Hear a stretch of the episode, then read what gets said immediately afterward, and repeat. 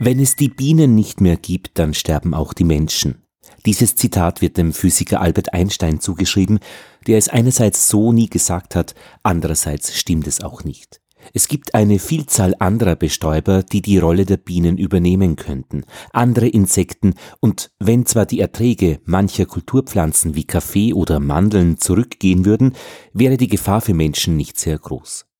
Gemeint ist aber mit der Aussage etwas anderes. Wenn der Zustand der Umwelt so schlecht ist, dass die Bienen verschwinden, dann führen diese schlechten Umweltbedingungen auch dazu, dass viele weitere Arten sterben und der Mensch durch die gefährdete Nahrungsgrundlage, die aus diesen schlechten Umweltbedingungen entstehen, ebenso in Gefahr ist. Es geht um Biodiversität. Warum sind viele Arten besser als wenige? Konrad Fiedler ist Insektenökologe. Er leitet das Department für Botanik und Biodiversitätsforschung an der Universität Wien, ein Department, das am Wiener Botanischen Garten angesiedelt ist. Der Botanische Garten ist ja auch federführend bei der sogenannten Grünen Schule, eine Initiative, die eben versucht, äh, naturwissenschaftliche und insbesondere biologische Bildung in die Schulen hineinzutragen. Und äh, von daher ist es eine Institution, die insbesondere im Sommerhalbjahr natürlich auch stark genutzt wird. Ich habe beim Hergehen durch das Belvedere gerade mal nachgedacht, welche Aspekte hier die Haupt Aufschlagpunkte sind für dieses Interesse. Das eine ist einmal die Biodiversität, die Vielfalt von Insekten. Da gehört natürlich dann die Biene dazu, aber eben auch die ganze Bandbreite an Wildbienenarten, von denen es ja unglaublich viel gibt. Das zweite ist die Masse, die Biomasse. Das heißt, dieses Gefüge von Fressen und Gefressen werden, dass da irrsinnig viele Proteine in der Luft eigentlich sind, Tonnen von Material, das andere wiederum brauchen und das ja auch von irgendwo herkommt. Das dritte ist, wenn sich so Grenzen verschieben, wenn also jetzt die Vespa velutina, glaube ich, heißt sie, vordringt, also die asiatische Wespe, und da beginnt mit ihren Methoden äh, die Bienen aufzufressen, die mit deren Methoden zwar in Zaum gehalten werden können, aber durchaus gefährdet sind, einfach zu verlieren, weil sie nicht die Zeit hatten, sich da anzupassen. Ja, und das vierte ist die Forschung generell, ähm, wie funktionieren diese Tiere, wann haben die eigentlich zu fliegen begonnen, als das Leben aus dem Meer gekommen ist, wann ist das erste Insekt geflogen, warum sind die nur so groß, ähm, wie sie sind. Also da gibt's echt jede Menge Themen. Habe ich da was Wichtiges vergessen? Sind schon sicherlich die äh, wichtigen Themen, mit denen man sich heute in der Biologie der Insekten und generell in der Biodiversitätsforschung auseinandersetzt. Beginnen wir mal mit der Thematik Biodiversität. Biodiversität ist natürlich zurzeit in aller Munde. Die meisten verstehen darunter im Wesentlichen erst einmal Artenvielfalt, Artenzahlen. Das ja. ist ein wichtiger Aspekt, aber eben keineswegs der einzige Aspekt Was der Biodiversität. Noch? Ein mindestens genauso wichtiger Aspekt ist die funktionelle Vielfalt, die funktionelle Diversität, wie wir das in der Biodiversitätsforschung nennen. Denn es äh, kann ja beispielsweise sein, dass es zwei oder drei oder fünf Arten von Organismen gibt, die in einem Lebensraum im Prinzip alle dasselbe können. Das heißt, es muss dann nicht notwendigerweise so sein, dass diese zwei oder drei oder fünf Arten alle gleichermaßen häufig äh, sein müssen, damit dieses Ökosystem funktioniert. Es könnte auch vielleicht mit ein oder zwei Arten das Auslangen gefunden werden. Aber welche ein oder zwei Arten das sind, das kann zum Beispiel wiederum davon abhängen, wie sich die äh, klimatischen Bedingungen oder andere ökologischen Bedingungen wandeln. Und das heißt, äh, die Frage ist äh, aus der Sicht der Funktionsweise der Ökosysteme oft mehr, äh, ist sichergestellt, dass alle die Funktionen, die die Organismen in einem Ökosystem erbringen müssen, damit dieses System funktioniert, dass alle diese Funktionen auch repräsentiert sind. Äh, ob das jetzt die Arten A bis Z oder die Arten A' bis Z' sind, das ist unter Umständen für die Funktionsweise des Ökosystems gar nicht wirklich wichtig. Und diese funktionelle Diversität, die ist eigentlich erst in den letzten Jahren äh, stärker in den Fokus gerückt. Das hat einerseits den Hintergrund, dass man zum Teil die äh, mathematisch-statistischen Methoden erst entwickeln musste, um mit, mit diesen äh, Datensätzen umgehen zu können. Vor allem aber auch, dass man von vielen Organismen diese funktionellen Rollen einfach nicht gut genug kennt. Das gilt natürlich ganz extrem bei Organismen, die wir überhaupt noch gar nicht kennen, die noch nicht einmal einen taxonomischen Namen haben. Auch so etwas gibt es ja selbst in Österreich werden regelmäßig jedes Jahr zum Beispiel Insektenarten neu aufgefunden, entweder weil sie noch nie in Österreich gefunden wurden oder weil sie überhaupt neu für die Wissenschaft sind. Und bei solchen Organismen hat man natürlich erstmal gar keine Kenntnis, was ihre funktionelle Rolle anbelangt. Aber auch in all den anderen Fällen, bei Arten, die zum Teil seit 200 Jahren schon taxonomisch beschrieben sind, wissen wir trotzdem in vielen Fällen oft nicht recht genau, was sie in den Systemen tun. Trotzdem wäre dieses Wissen natürlich eigentlich viel wichtiger, als nur in Anführungsstrichen eine Art Telefonbuch, eine Art Adressliste zu haben. Ja, die und die und die und die Art, die gibt's halt hier. Äh, das heißt, Biodiversitätsforschung ist im Moment dabei, dass es sich immer stärker von der reinen Artendiversität in Richtung funktionelle Diversität hin bewegt. Ähm, Wozu natürlich auch methodische Neuerungen gehören, methodische mhm. Neuerungen, wie man Artenvielfalt überhaupt erfassen kann mhm. oder auch funktionelle Vielfalt erfassen kann. Also dass man da natürlich heute auch genetische Methoden, molekularbiologische Methoden einsetzt und nicht allein klassische Sammlungs- und äh, Monitoring-Techniken. Äh, das spielt heute eine zunehmende Rolle. Ja, aber das, das finde ich ja gerade spannend, wie dann dieses Wissen dann gesammelt und verwaltet wird. Ich denke mir das auch bei der Polizei immer, wenn die, was die unzählige Menschen befragen, das müssen sie irgendwie eintragen. Da gibt es wahrscheinlich Datenbanken, aber das muss dann noch irgendwer verknüpfen. Also wenn es dann konkret darum geht, wieder Zuordnungen zu treffen, das war doch damals schon einmal so auf die Art, wie, ich meine, wie definiere ich so auf die Art? Das ist ein in der Tat interessanter und durchaus auch nach wie vor äh, nicht gelöster äh, Themenbereich. Im Kopf da, hätte das ja alles Platz. Da, da gibt es, ein guter Kopf macht das alles nein, nein, nein, ein guter Kopf kann das alles auch nicht, weil wir reden hier von Millionen Arten äh, und die kann niemand überschauen. Äh, das heißt, es gibt natürlich immer stärkere Initiativen, solche Datenbanken äh, herzustellen, insbesondere auch international herzustellen. Das fängt mit rein taxonomischen Datenbanken an, die gibt es seit seit vielen Jahren. Äh, die wachsen, die wachsen stetig, aber auch das ist ein Riesenaufwand. Zum Beispiel muss man dann feststellen, dass ein und dieselbe Organismenart oft mehrere Male beschrieben wurde, also unter verschiedenen sogenannten Synonymen in der Literatur existiert, äh, dass das geschehen ist in unterschiedlichen Ländern, äh, unabhängig voneinander. Das muss man versuchen, alles mhm. zu harmonisieren. Das ist ein gar nicht geringer Aufwand damit man im Prinzip dann jede Organismenart unter einer korrekten, ich sage jetzt mal salopp, Adresse in einer solchen Datenbank finden kann.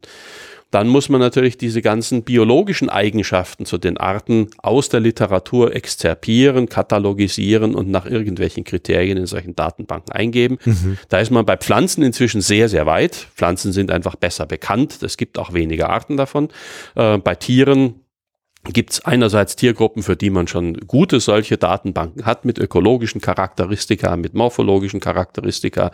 Denken Sie an Wirbeltiere, die sind im Allgemeinen vergleichsweise gut bekannt, aber auch äh, auffällige Dinge wie Tagschmetterlinge oder in gewissen Grenzen eben auch Bienen.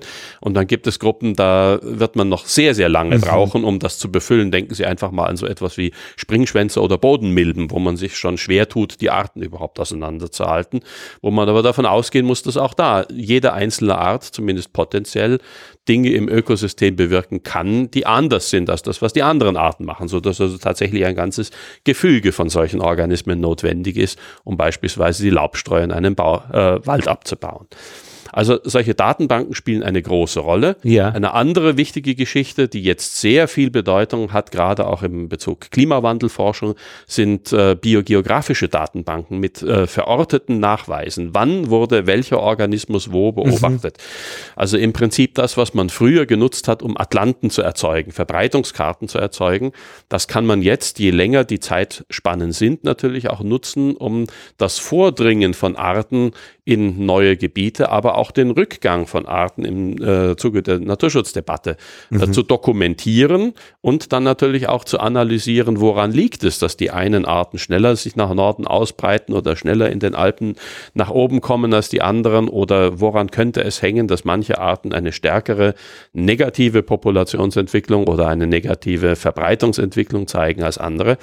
Ähm, Also das sind diese ganz klassischen Nachweise, ich habe die Art XY am Ort AB gefunden, die werden inzwischen immer wertvoller, aber das bedeutet natürlich auch, es muss jemanden geben, der diese ganzen Daten aus der oft sehr verstreuten lokalen, regionalen Literatur zusammenführt, aus irgendwelchen ähm, privaten Aufzeichnungen zusammenführt, heute zunehmend natürlich auch aus irgendwelchen äh, in, äh, Internetinitiativen zusammenführt und dann beispielsweise auch Qualitätskontrolliert. Also es gibt jetzt eine ganze Reihe von, von Interfaces, wo man seine Beobachtungen eintragen kann, aber das nutzt natürlich nichts, wenn irgendjemand schreibt, ich habe den Apollo-Falter irgendwo am Stephansplatz in Wien gesehen mhm. und in Wirklichkeit war es halt doch nur der große Kohlweißling. Mhm. Äh, das heißt, es muss dann jemand auch diese äh, Nachweise validieren, es muss kritisch überprüft werden ähm, das geschieht auch, aber das kostet natürlich alles Arbeit. Und äh, das sind alles Dinge, an denen man äh, in den nächsten Jahren noch viel wird lernen können, aber wo gerade auch in den letzten Jahren eine massive Inwertsetzung stattgefunden hat. Also von eben solchen äh, zum Teil auch historischen äh, Verbreitungsdaten, weil man damit wirklich zeigen kann, welche Arten sind es denn, die sich nach Norden ausbreiten mhm. oder welche Arten sind in Wirklichkeit nur von der Presse gehypt. Und ein Klassiker ist die Dornfingerspinne. Vor ein paar Jahren ging die Dornfingerspinne wieder überall durch die die Presse, weil sie angeblich sich nach Österreich ausgebreitet hat. Es ist ein Schmarrn, um es gut österreichisch zu sagen. Die ist seit 1800 irgendwann in Österreich. Es gibt Belege im Naturhistorischen Museum, die sind über 150, die sind fast 200 Jahre alt. Ähm, es ist einfach so, dass es diese Art in bestimmten Regionen, in den wärmeren Regionen des äh, östlichen österreichischen Flachlands seit zumindest dieser Zeit gegeben hat. Sie mag phasenweise häufiger geworden sein durch den Klimawandel. Das ist sicherlich eine äh, Geschichte, die passiert sein könnte. Da haben wir aber keine wirklich harten Daten dazu. Aber eben solche alten faunistischen Nachweise können dann auch schnell mal helfen, Gerüchte zu entlarven. Dass also mhm. manche vermeintlichen Invasoren gar keine Invasoren sind, sondern die fallen nur einfach mehr auf ähm, oder sie werden zum Teil auch einfach nur von, von der Presse nach oben gespielt, weil man eine Geschichte daraus machen kann, wenn eine giftige Spinne irgendwen in den Finger beißt. Äh, die mhm. Tarantel, die jetzt im Herbst wieder durch die Presse ging, im Seewinkel, ist genau dasselbe. Die Tarantel gibt es im Seewinkel, seit es den Seewinkel gibt. Ähm, das äh, ist also nicht irgendwie etwas Neuartiges. Mhm. Neuartig ist nur, dass darüber in Zeiten der sozialen Netzwerke und sozialen Medien berichtet wird. Da gibt es den Ausdruck auch Los Wochos Journalismus, äh, so wie die Themenwochen bei McDonalds, also Mexiko oder so, gibt's halt so Themenwochen. Ja, das, das passiert, das passiert natürlich und es, äh, der Hintergrund ist ja auch durchaus ein ernsthafter. Der Hintergrund, Sie hatten das gerade schon angesprochen, ist Grenzen verschieben. Es gibt natürlich äh, eine ganze Reihe von Organismenarten, die sich ohne nennenswertes Zutun des Menschen, zumindest ohne direktes Zutun des Menschen, nach Norden ausbreiten und aus dem Mittelmeerraum hierher kommen. Insofern ist ja diese diese Besorgnis gar nicht unbegründet. Hm, der kleine äh, Beutekäfer vom. Es, es, es ja. gibt eine ganze Reihe von, mhm. von äh, Tierarten, von Pflanzenarten, die sich aufgrund der Klimaerwärmung einfach nach und nach nach Norden oder in höhere Lagen ausbreiten. Nur heißt das eben nicht, dass eine jede Art, die plötzlich in irgendwelchen äh, Gebieten normal gefunden wird, ein solcher Arealerweiterer ja, mhm. ist. Äh, ge genauso die Gottesanbeterin, die ist natürlich heute häufiger, als sie vielleicht vor 50 oder vor 100 Jahren war, weil es äh, äh ähm, tatsächlich wärmer geworden ist. Aber wir wissen eben auch gerade bei so einem auffälligen Insekt aufgrund von Sammlungsbelegen, die wir haben aus dem 19. Jahrhundert, dass die in diversen Bereichen Mitteleuropas präsent gewesen ist. Immer an der Grenze, weil es wirklich eine klimatische Grenze ist. Aber äh, das ist eben auch eine Art, äh, wo man jetzt nicht sagen kann, die hat eine massive Invasion durchgemacht. Sie ist häufiger geworden sie hat sich regional ausgebreitet, aber die Tatsache, dass diese Art in Österreich vorkommt oder auch in Deutschland vorkommt, ist nichts wirklich Neues. Jetzt haben wir diese großen Gebiete gehabt und Sie haben dieses Funktionelle noch dazugegeben. Haben wir noch was Großes vergessen, mit dem man sich beschäftigt?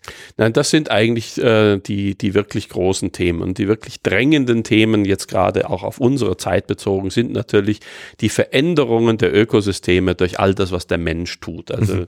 seit einiger Zeit äh, sind sich ja auch die Geowissenschaftler einigermaßen einig geworden, dass man von unserem Zeitalter als dem Zeitalter des Anthropozäns sprechen sollte. Das Anthropozän, das ist ein Erdzeitalter, das so stark von einer einzigen Spezies, von uns selbst, vom Menschen geprägt ist, äh, dass man davon ausgehen kann, dass wenn in einigen Jahrtausenden oder einigen Jahrzehntausenden jemand auf die Idee käme, zum Beispiel äh, irgendwelche Erdschichten, irgendwelche Gesteinsschichten anzuschauen, er das Wirken des Menschen sehen könnte an veränderten Ablagerungen. Und dieses Anthropozän, das schlägt sich natürlich auch auf alle Bereiche der belebten Welt nieder.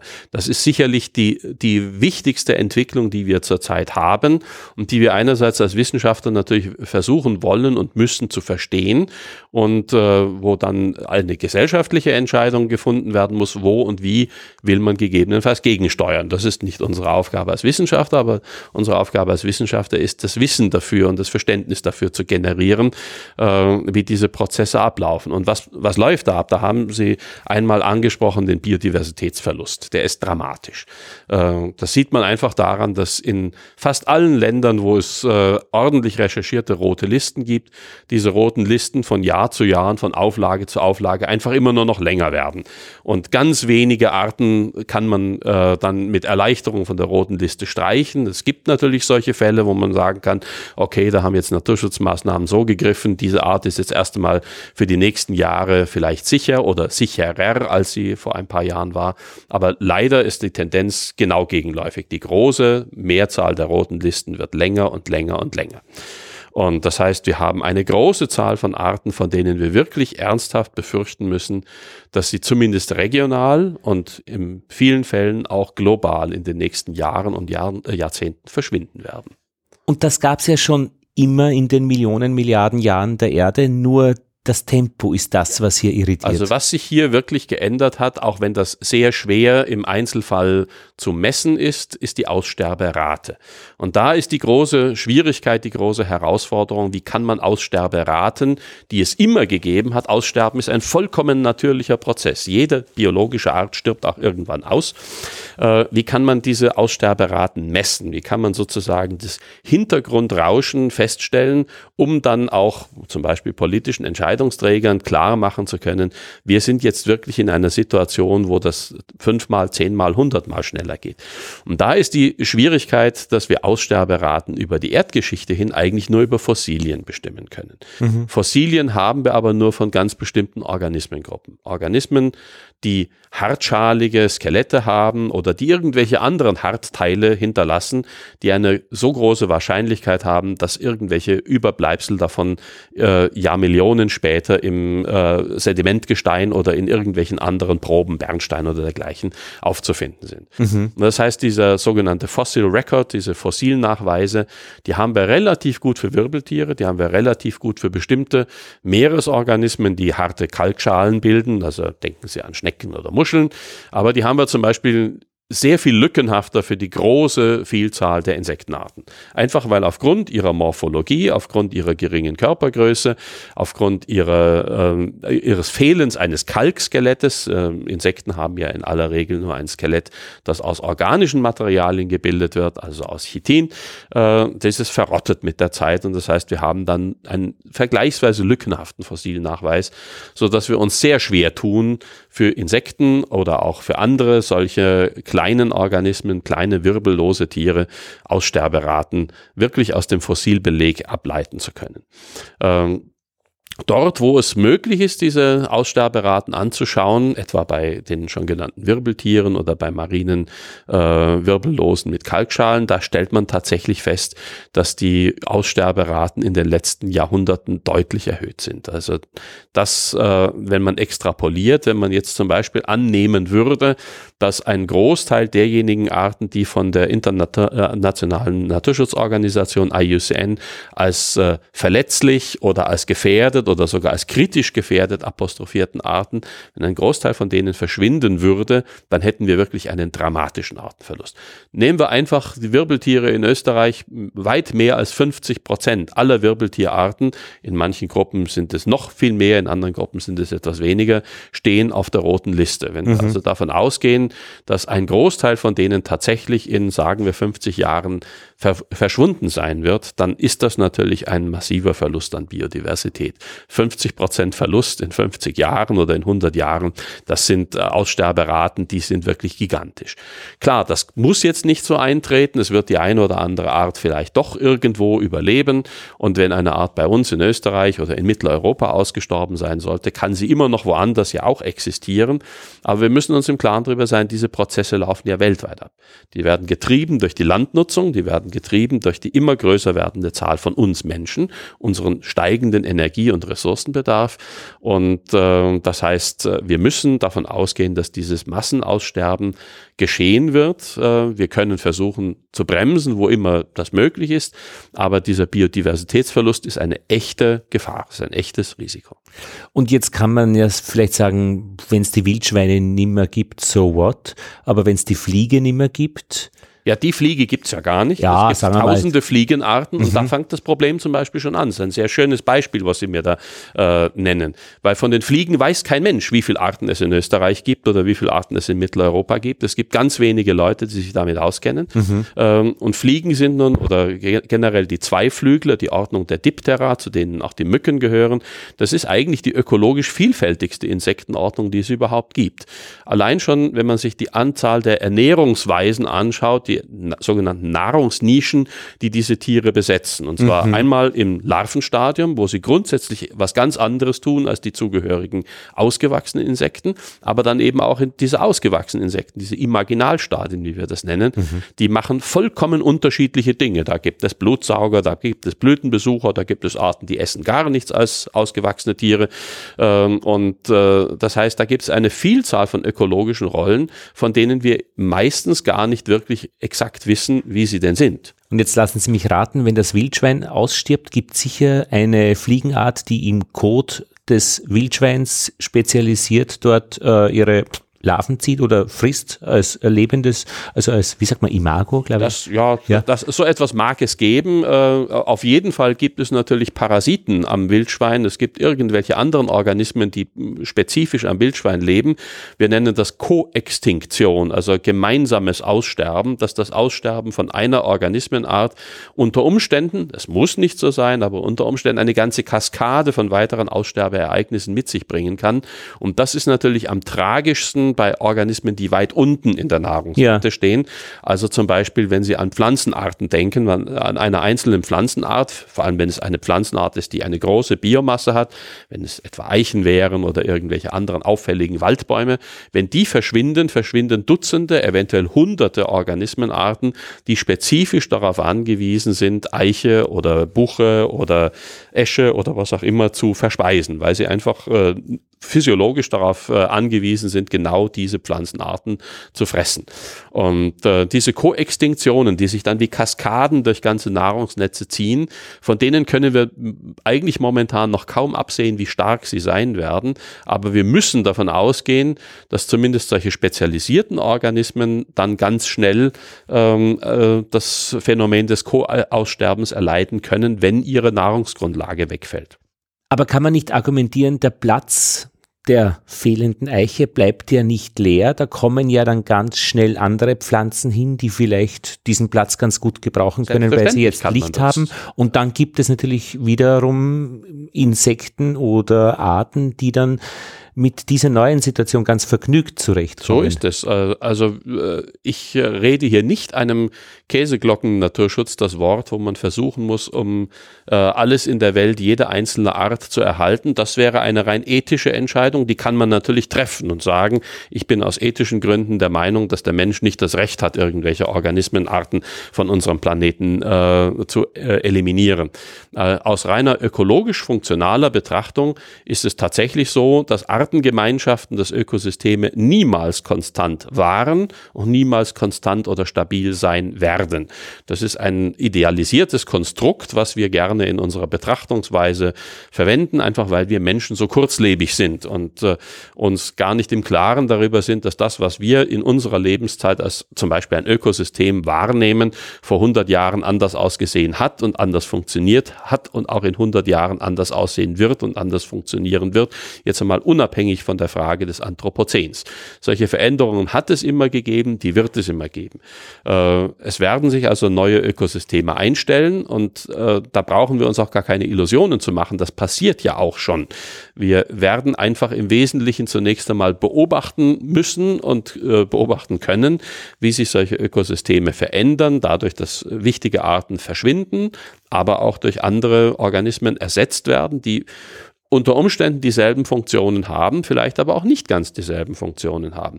Aber bleiben wir beim Beispiel des Waldes. Es wird nicht so sein in unserem Klima, solange die Regenmengen ausreichen, dass der Wald durch einen Nichtwald ersetzt wird. Es werden andere Baumarten dann auftreten, wenn äh, die Fichte zum Beispiel großräumig absterben wird in den Tieflagen. Das wird geschehen.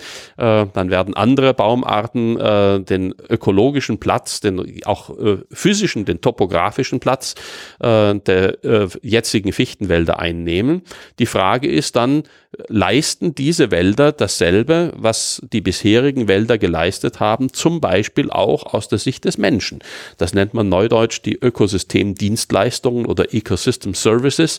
Ähm, und da stellt sich natürlich dann schon die Frage, ähm, auch aus der Sicht der Landnutzer, der Landbesitzer, ist zum Beispiel ein Wald, der aus Fichten besteht und den ich dann nicht mehr haben kann, weil es klimatisch nicht mehr geht, äh, noch gleich viel wert, wenn er von anderen Baumarten aufgebaut wird, die aber zum Beispiel langsamer wachsen, wo ich also deutlich länger warten muss, bis ich einen Erlös damit erzielen kann.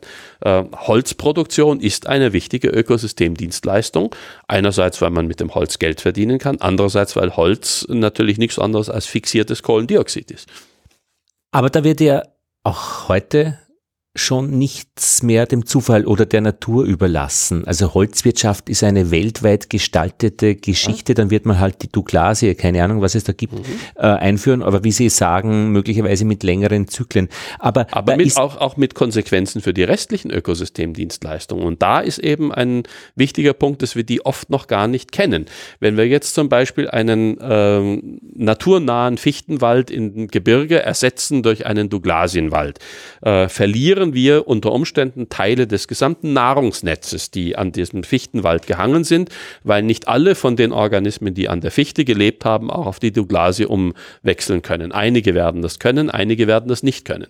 Es kann also sehr wohl passieren, es muss nicht, aber es kann sehr wohl passieren, dass das kaskadenartige Effekte über das gesamte Nahrungsnetz hat. Das heißt, dass das gesamte Nahrungsnetz in einem äh, solchen neuen Wald anders ausschaut und dann auch bestimmte Dienstleistungen, von denen denen wir vielleicht auch profitieren, gar nicht so gut bringen kann. Diese Dienstleistungen können völlig woanders liegen.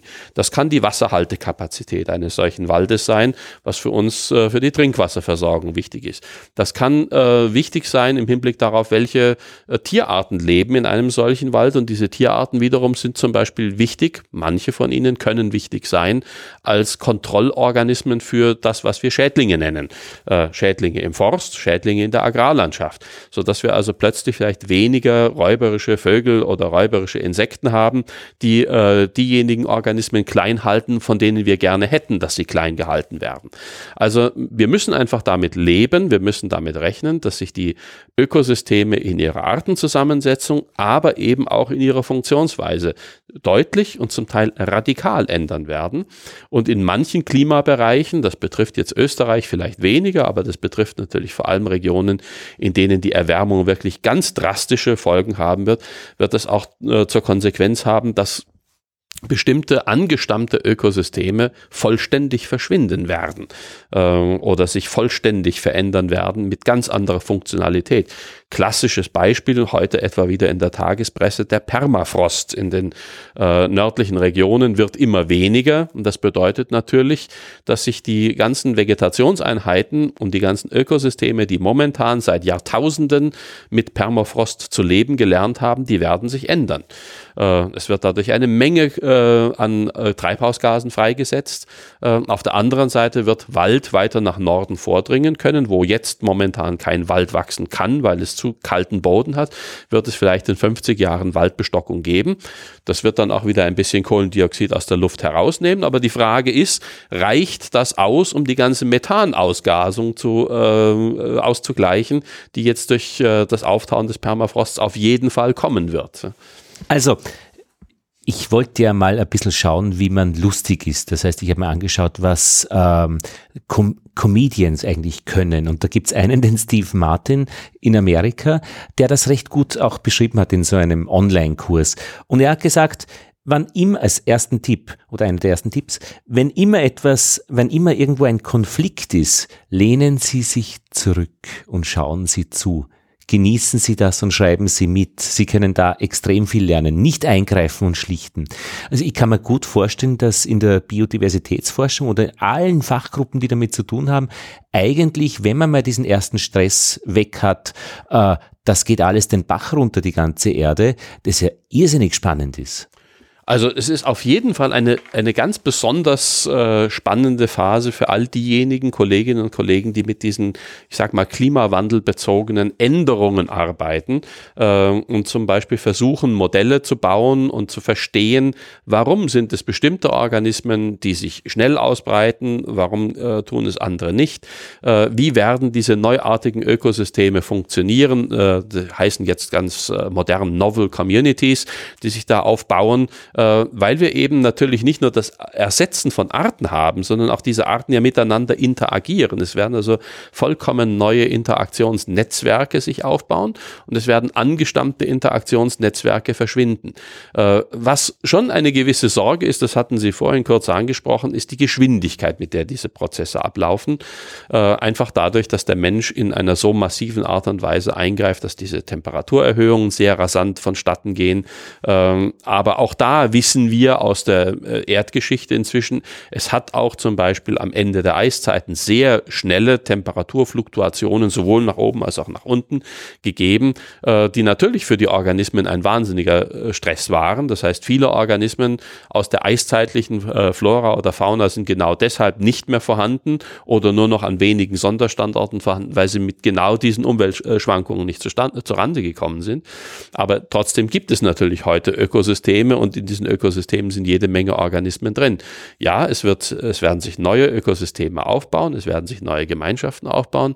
Es wird vorhersehbar so sein, dass viele Arten verloren gehen, vor allem eben äh, Spezialisten, die sehr enge ökologische Nischen haben, die ja Millionen benötigt haben, um sich in diese ökologischen Nischen hinein zu spezialisieren und die jetzt innerhalb von Jahren oder Jahrzehnten es einfach nicht schaffen können, sich schnell genug anzupassen, in ganz neue Richtungen zu gehen. Aber es wird eben auch Gewinner geben. Es wird natürlich genau solche Arten geben, die das schaffen, die diese Anpassung schaffen.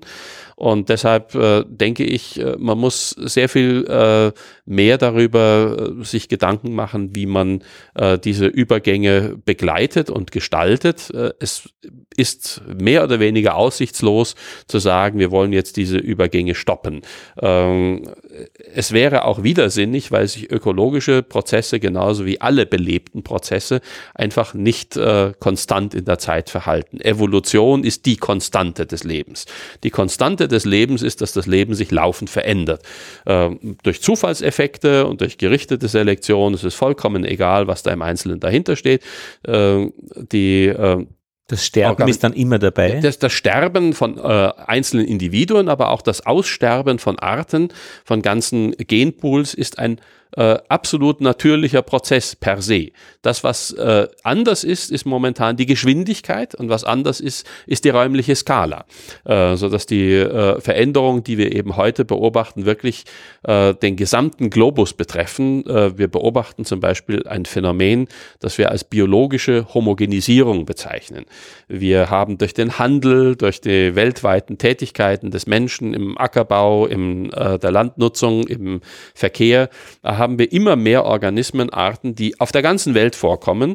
Sie hatten vorhin diese invasive äh, Wespe angesprochen. Ähm, Aber die Banane, die genetisch ziemlich äh, äh, eine Pflanze ist. Ah, und, äh, ja. Es gibt, äh, ich rede jetzt gar nicht von Kulturpflanzen, sondern ich rede tatsächlich von Organismen, die wir gar nicht mit Absicht von A nach B bringen, sondern die sich in unserer äh, vom Menschen gestalteten Umwelt von alleine oder durch Versehen ausbreiten, so dass wir eben beobachten, dass die Unterschiede zwischen den äh, Regionen verflachen. Die äh, Ähnlichkeit der Artengemeinschaften zwischen Nordamerika und äh, Europa zum Beispiel ist deutlich größer geworden, weil wir einfach durch den Transport von Waren und durch den Transport von Personen immer mehr Arten haben, die eigentlich aus Europa stammen und heute in Nordamerika vorkommen und umgekehrt nordamerikanische Arten bei uns in Europa vorkommen. Die Klimabedingungen sind ähnlich genug, die Bodenbedingungen sind ähnlich genug, dass viele, nicht alle, aber viele von diesen sogenannten Neobiota hier Fuß fassen können. Und nicht alle diese Neobiota sind invasiv. Viele von denen sind es nicht. Die invasiv ist, wenn sie die anderen verdrängen. Invasiv ist, wenn sie sich äh, explosionsartig ausbreiten und die anderen verdrängen. Viele tun das nicht, sondern finden einfach irgendwo so ein kleines Platzerl. Aber das bedeutet natürlich, dass die Artengemeinschaften einfach heute anders sind und dass sie immer ähnlicher werden. Und das äh, bietet natürlich langfristig schon das Risiko, äh, dass äh, Organismen, die eigentlich ein, äh, ein Highlight, eine Spezialität der Region A oder der Region B gewesen sind, die sind es dann oft, die unter Druck geraten, weil viele von denen sind eben dann auch relativ enge ökologische Spezialisten, haben relativ schmale Nischen äh, und können vergleichsweise leicht verdrängt werden. Das sieht man am extremsten auf irgendwelchen Inseln wo Neuankömmlinge diese hochspezialisierten Inselfaunen oder Inselfloren zum Teil vollständig schon überformt haben. Wenn sie nach Neuseeland gehen, wenn sie nach Hawaii gehen, äh, wenn sie nach Galapagos gehen, ist das überall dasselbe Problem. Äh, dort ist das besonders manifest, aber im Grundsatz sehen wir das hier auch. Also diese biotische Homogenisierung, die findet statt und das bedeutet natürlich global gesehen auch einen Verlust an Heterogenität, an Verschiedenartigkeit. An Klümpchen im Grießkoch, also im ja, Pudding. Ja, genau. Wir haben äh, äh, eigentlich, äh, das sind ja auch zum Beispiel so ein bisschen die Kronjuwelen des Naturschutzes, die sogenannten endemischen Arten. Die gibt es nur an einer Stelle oder an einigen wenigen benachbarten Edelweiß. Stellen. Äh, das Edelweiß ist gar keins. Ach so. Das Edelweiß ist weit verbreitet in äh, den großen asiatischen Gebirgen. Na, schau. Ähm, aber äh, es gibt natürlich eine Reihe von solchen Organismen, die sehr kleinräumig noch verbreitet sind. Bei Pflanzen ohnehin, weil Pflanzen einfach sessile Organismen sind, aber auch bei vielen Tieren gibt es das.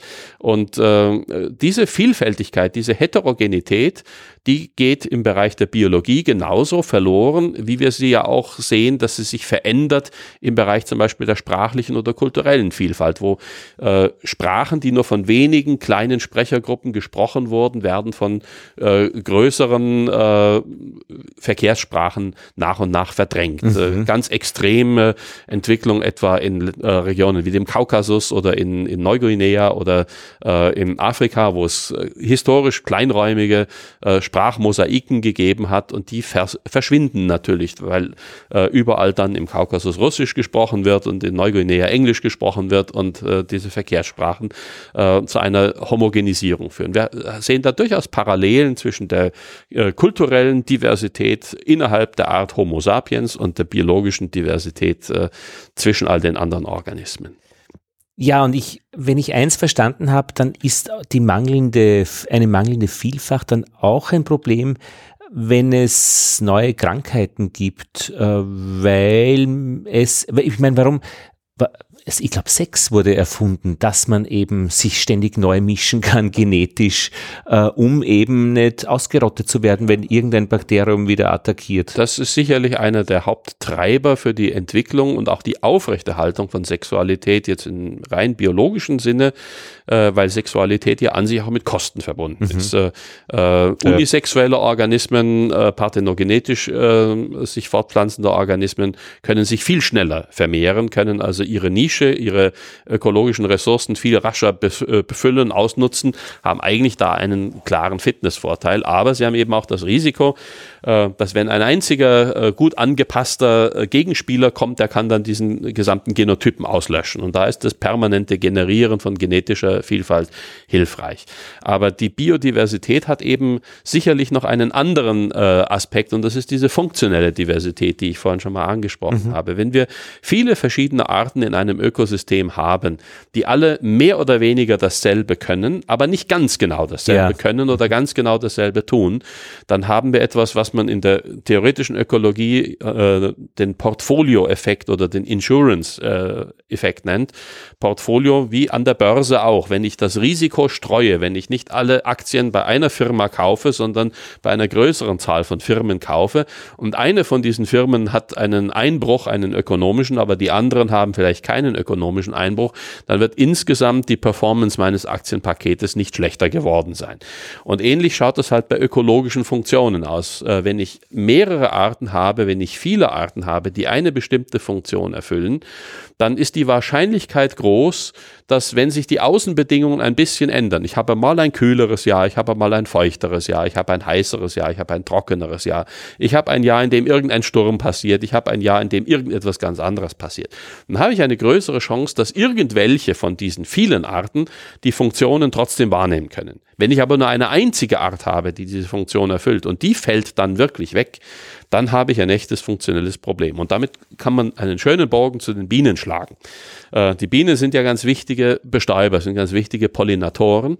Und es gibt inzwischen eine zunehmende Zahl von Studien, die zeigen, dass es tatsächlich für den Bestäubungserfolg von Kulturpflanzen, aber auch für den Bestäubungserfolg von natürlicherweise wachsenden Pflanzen wichtig sein kann, nicht sein muss, aber wichtig sein kann, eine vielfältige Bestäubergilde zu haben, die dann nicht nur aus verschiedenen Bienenarten besteht, sondern da gibt es dann auch Fliegen oder Käfer oder Schmetterlinge oder wen auch immer, ähm, aber wo man eben zeigen konnte, je größer die Vielfalt dieser, dieser Bestäubergilden ist, wie man das dann nennt. Das finde ich ein schönes Wort, Gilde. Der, ja, desto größer ist der Reproduktionserfolg der Pflanzen, desto äh, sicherer ist die Bestäubung.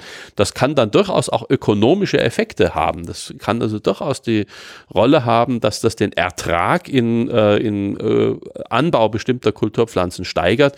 Eine der ersten Studien äh, ist vor ziemlich genau 15 Jahren gelungen, die sowas gezeigt hat. Göttinger Kollegen haben damals äh, sich Kakao, äh, nein, Kaffeeplantagen in Südostasien angeschaut und haben festgestellt, dass je mehr Bienenarten diese Kaffeepflanzen besucht haben, desto größer war der Fruchtansatz. Es kam also da nicht auf die Anzahl der Besucher an, die haben extra geschaut, sie haben gezählt, wie oft besucht überhaupt irgendwer diese Blüten und wie viele verschiedene sind das? Es war da die Verschiedenartigkeit. Und das liegt einfach daran, äh, die eine Bestäuberart fliegt am frühen Morgen, die andere fliegt eher in der Mittagszeit, die nächste fliegt eher irgendwie am Nachmittag.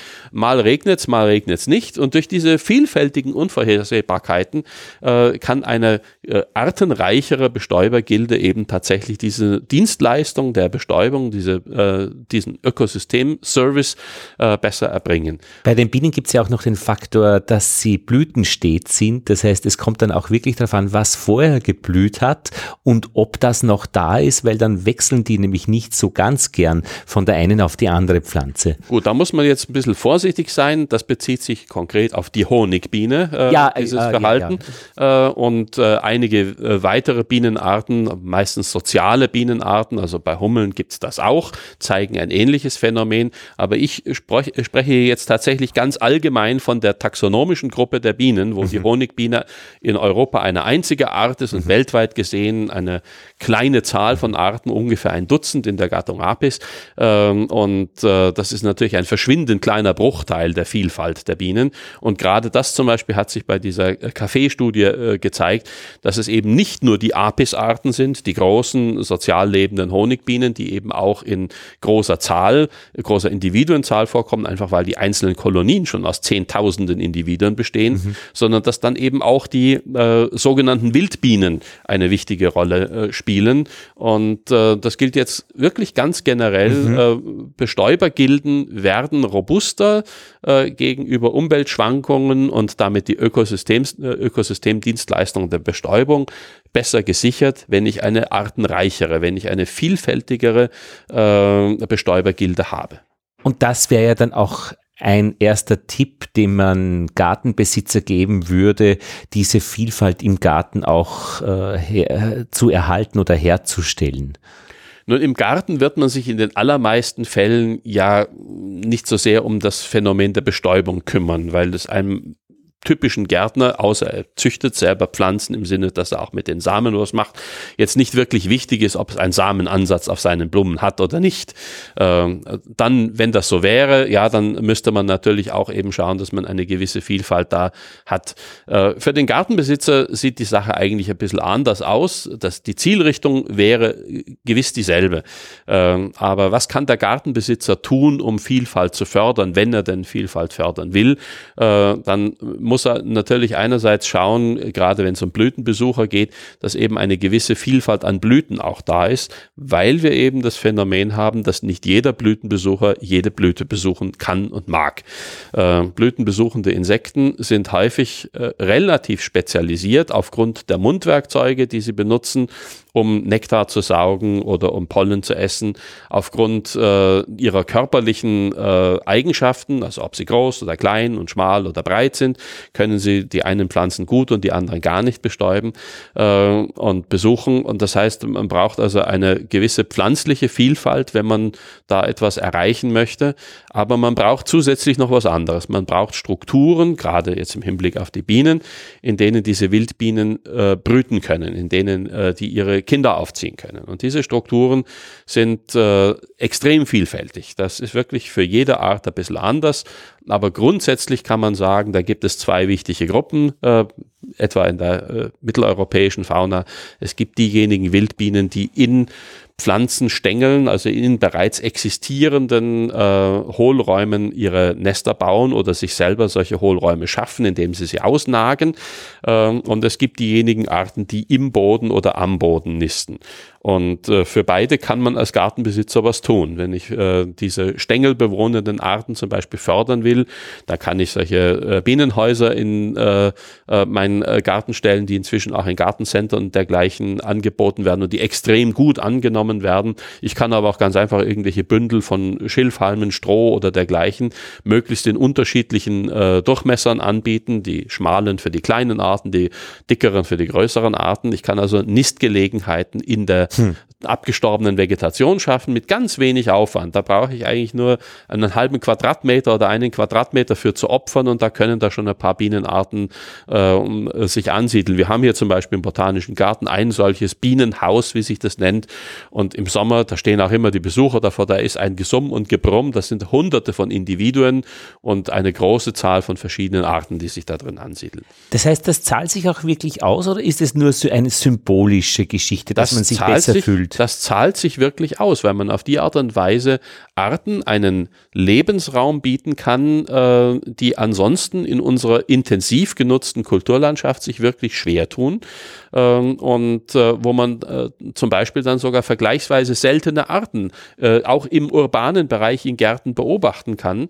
Also da gibt es inzwischen gerade aus botanischen Gärten äh, in ganz Europa immer wieder Studien, die äh, sich angeschaut haben, wie viele Bienenarten gibt es denn da, warum in botanischen Gärten, weil man da so eine Blumenvielfalt hat. Und das Problem, was die Bienen haben, ist, sie müssen halt auch irgendwo nisten können. Sie brauchen ja nicht nur was zum Essen, sondern sie brauchen etwas zum Wohnen. Ähm, und wenn man eben diese Nisthilfen anbietet, die werden in aller Regel sehr gut angenommen und sie sind leicht äh, zu konstruieren. Aufwendiger ist es bei den Arten, äh, die wirklich speziell im Boden nisten und äh, dann meistens ein sehr warmes Mikroklima benötigen, eine sehr trockene Situation oder zumindest eine Situation, die nach dem Regen schnell wieder abtrocknet. Das heißt, da brauche ich dann wirklich Sandflächen oder Steinflächen, Geröllflächen, die ich auch von Vegetation frei halten muss, ähm, die also in der Naturlandschaft durch Umlagerungen, durch Erosionsprozesse, durch Hochwässer oder auch durch Betritt, durch größere Tiere immer wieder entstehen. Das kann ich im Garten natürlich nicht so leicht nachbauen. Also wenn ich solchen Arten im, in einer Gartensituation einen Lebensraum bieten will, dann muss ich mehr dafür tun. Dann muss ich eine gewisse Fläche mit Sand äh, oder mit Kies oder mit Schotter haben und die auch vegetationsfrei halten. Sie haben ja, äh, Sie sind ja Mitautor einer Arbeit, äh, über die ich gestolpert bin, äh, von Oktober vorigen Jahres, wo Sie die Überschwemmungsflächen untersuchen und die Auswirkungen dann auf Wildbienenarten. Das wäre es ja nicht. Also im Garten immer wieder eine, ich meine, die Überschwemmung ist quasi die Katastrophe, die weltweite Katastrophe, Klimawandel auf kleinen, äh, auf kleinen Rahmen äh, und das vielleicht immer regelmäßig. Es Na, ist ja das- Katastrophe. Das, das, das ist ein bisschen anders zu sehen. Also es ist eine lokale Katastrophe, aber das ist der wichtige Unterschied zum Klimawandel. Äh, in der Ökologie kennen wir seit langem, äh, seit den 1970er Jahren, das Prinzip der sogenannten Intermediate Disturbance. Äh, das ist äh, ein Konzept, das von Joseph Cornell entwickelt wurde und das inzwischen viele, viele Male äh, phänomenologisch bestätigt wurde. Waldbrand. Äh, Ökosysteme haben dann die, den höchsten Artenreichtum, wenn sie einem mittleren Störungsgrad unterliegen. Das heißt, wenn äh, in nicht zu großer äh, Folge und nicht in zu großen Abständen und in nicht zu großer Amplitude Störungsereignisse immer wieder passieren. Also kleinräumige Störungsereignisse, so wie wir sie bei solchen Überschwemmungen haben. Da wird mal hier was weggeschwemmt, da wird mal dort was weggeschwemmt und es kann die Sukzession wieder starten. Es brennt irgendwo, aber eben kleinräumig, nicht äh, Riesenflächen, sondern es brennt kleinräumig irgendwo, ein, äh, ein äh, Baum wird vom Blitz getroffen, äh, fackelt ab, äh, dann entsteht eine Lücke im Wald und äh, dadurch können dann an diesem kleinen Standort äh, Organismenarten sich ansiedeln, die nebendran äh, unter dem Kronenschirm eines großen Baumes nicht existieren können. Also diese Heterogenität, diese Mosaikartigkeit, die ist wichtig und das ist eben das, was beim Klimawandel ganz anders ist. Das ist ja nicht heterogen, sondern es ist eine homogene Erwärmung über ganze Kontinente. Ähm, aber äh, Heterogenität zu erzeugen, äh, das ist ganz wichtig, äh, gerade auch im, in der Kulturlandschaft oder eben auch im Gartenbereich zuzulassen, dass nicht alles eine einheitliche grüne Fläche ist, auch nicht, dass alles ein einheitlicher Gemüsegarten ist und auch nicht, dass alles einheitlich mit derselben Blume äh, besetzt ist, sondern wenn ich tatsächlich eine hinreichende Gartenfläche habe und mich interessieren Wildbienen, dann sollte ich eine Verschiedenartigkeit der Blüten haben, dann sollte ich irgendwelche Winkel zulassen, die vielleicht ein bisschen unordentlich ausschauen, wo die Bienen auch äh, da nisten können, wo auch andere Organismen äh, sich ansiedeln können. Also Heterogenität ist wichtig und Störungen sind wichtig. Störungen sind wirklich Treiber der Biodiversität, weil sie verhindern, dass sich die wenigen konkurrenzstarken Arten auf Dauer einfach durchsetzen. Ganz arg. Ich äh, arbeite auch an einem Abendgymnasium und das wurde gegründet nach dem Krieg. Und der Krieg ist ja auch eine enorme Störung. Und wann, da ist man dann draufgekommen, äh, man braucht Bildung und die Lehrer waren zum Teil tot, nicht im Krieg gefallen, äh, wurde das Abendgymnasium gegründet. Und das gibt's heute. Also bis heute, jetzt klar, 80 Jahre, 19, war mal Feier, wann genau. Und, und ähm, auch in Friedenszeiten nicht gibt's das noch und hat, hat, hat, also jetzt wird man sich natürlich wir in unserer, in unserem Leben Störungen nicht herbeiwünschen. Äh, Störungen, welche auch immer. Ne? Aber Störungen passieren, passieren Ja, ja. ganz normal. Schauen wir im Moment gerade ins Wetter. Ich sage gar nicht Klima, sondern das ins Wetter. Politische wollten Sie sagen, Ähm, das Politische. Äh, äh, nein, Wetter. ich, ich meine wirklich das Wetter. Ich meine die Alpen. Schauen wir dahin, da haben wir gerade mal einen Schnee. Schneefall Äh, wir haben jetzt mal einen ordentlichen Schnee und dieser ordentliche Schnee führt natürlich dazu, dass es Lawinenabgänge gibt. Diese Lawinenabgänge sind einerseits natürlich ganz böse und katastrophal für die Mhm. Menschen, deren Besitz da getroffen wird, aber für die Ökologie der Alpen sind die ein, etwa, äh, ein vollkommen normaler Prozess, Mhm. die dazu beitragen, dass in einem äh, Hang äh, sich erst einmal eine Lücke auftut. Dadurch, dass die Lawine runtergeht, haut sie die ganzen Bäume herunter. Und das heißt, es entsteht eine sogenannte Lawinenrunse. Und in dieser Lawinenrunse ist eine charakteristische Vegetation äh, mit äh, Gras und Kräutern, also was man sonst vielleicht eher auf einem Almboden erwarten würde, aber oft in bis ganz tiefe Lagen. Ganz charakteristisch im Nationalpark Gesäuse, wo eben aufgrund des hohen äh, Reliefs solche Lawinen immer passieren. Da finden Sie dann plötzlich Alpenpflanzen, die Sie normalerweise in knapp 2000 Meter Höhe finden, auf 600, 800 Meter Seehöhe. Das heißt, da entsteht Heterogenität, da entsteht Biodiversität. Da wird plötzlich auf derselben Höhenstufe haben Sie nebeneinander alpine Pflanzen und montane Pflanzen. Ähm, wenn es diese Störungen nicht gäbe, wenn man also durch eine komplette Lawinenverbauung verhindern würde, über, sagen wir, 200, 300 Jahre, dass da irgendwelche Lawinen runtergehen würden, es würde sich komplett die Vegetation ändern. Und diese äh, Störungen am, an der Donau sind genauso wichtig für die äh, Funktionalität dieses Auwaldes. Und da, äh, das war ja das Interessante an der Studie, das war eigentlich der Hintergrund, warum wir diese Studie gemacht haben. Ähm, der Auwald an der Donau im Nationalpark Donauauen ist seit über 130 Jahren in zwei Hälften geteilt. Die eine Hälfte bekommt zumindest alle paar Jahre noch eine ordentliche Hochwasserstörung ab. Die andere Hälfte nördlich des Machfeldsschutzdammes bekommt die nicht mehr ab. Das heißt, da sind jetzt seit Jahrzehnten, seit über 100 Jahren, sind Prozesse am Laufen, die dazu führen müssten, und das wollten wir eben wissen, die dazu führen müssten, dass diese äh, Auwaldbereiche nicht nur in Bezug auf ihre Vegetation, da weiß man das sehr gut, dass die sich vollständig auseinander entwickelt hat, sondern dass das auch in Bezug auf die Tierwelt auseinandergeht. Und es ist tatsächlich so. Also wir haben da inzwischen wirklich recht unterschiedliche Artengemeinschaften südlich des äh, Dammes, die nicht jedes Jahr, aber vielleicht jedes zweite, dritte, vierte Jahr doch einmal zumindest eine kurze Hochwasserepisode erleben und diejenigen Standorte nördlich von diesem Hochwasserschutzdamm, die das eigentlich nur noch in Katastrophenjahren und auch nur noch durch hochgedrücktes Grundwasser erleben, aber nicht mehr, wo wirklich Oberflächenwasser drüber geht. Und das hinterlässt Signaturen, das verändert wirklich die gesamten Ökosysteme. Mhm. Und diese Störungen haben sich eben auch in dieser Bienenstudie wieder herausgestellt, dass sie erstaunlicherweise sogar positiv sind, obwohl natürlich unmittelbar nach dem Überschwemmungsereignis sind sicherlich die allermeisten Bienen ertrunken. Einfach und Sie reden immer von Wildbienen, also ja, von allen ja, Bienen. Ja. ja. Mhm.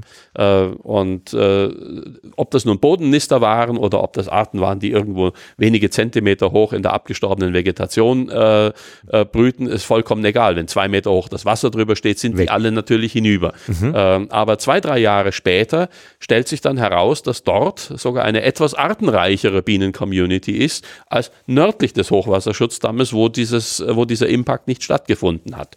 Und äh, das zeigt eben wieder einmal, dass diese Störungen, dass dieses Anstoßen von äh, Sukzessionsereignissen, die dann in unterschiedliche Richtungen gehen, da haut es einen großen Baum um, da haut es gar keinen Baum um, da wird relativ viel Material weggeräumt durch die Erosion, da wird gar nichts weggeräumt, vielleicht sogar was angespült, dass das dazu führt, dass eben äh, eine Nischenvielfalt entsteht und Nischenvielfalt erlaubt Artenvielfalt. Und äh, von daher ist diese Dynamik in unserer Landschaft etwas, was wir wirklich verloren haben und wo wir an den wenigen Standorten wo wir das noch erreichen können, das sind eigentlich nur die Großschutzgebiete, das sind die Nationalparks, wo wir es uns leisten können und wollen, äh, dass wir solche natürlichen Dynamiken wieder zulassen. Das sollte man eben auch machen. Und da gehören halt im, äh, in den Donauauen die Überschwemmungen dazu. Klar muss man schauen, dass, dass man verhindert, dass diese Überschwemmungen jenseits des Machfeldschutzdamms äh, die Menschen in irgendeiner Form negativ beeinflussen. Das soll und darf nicht passieren.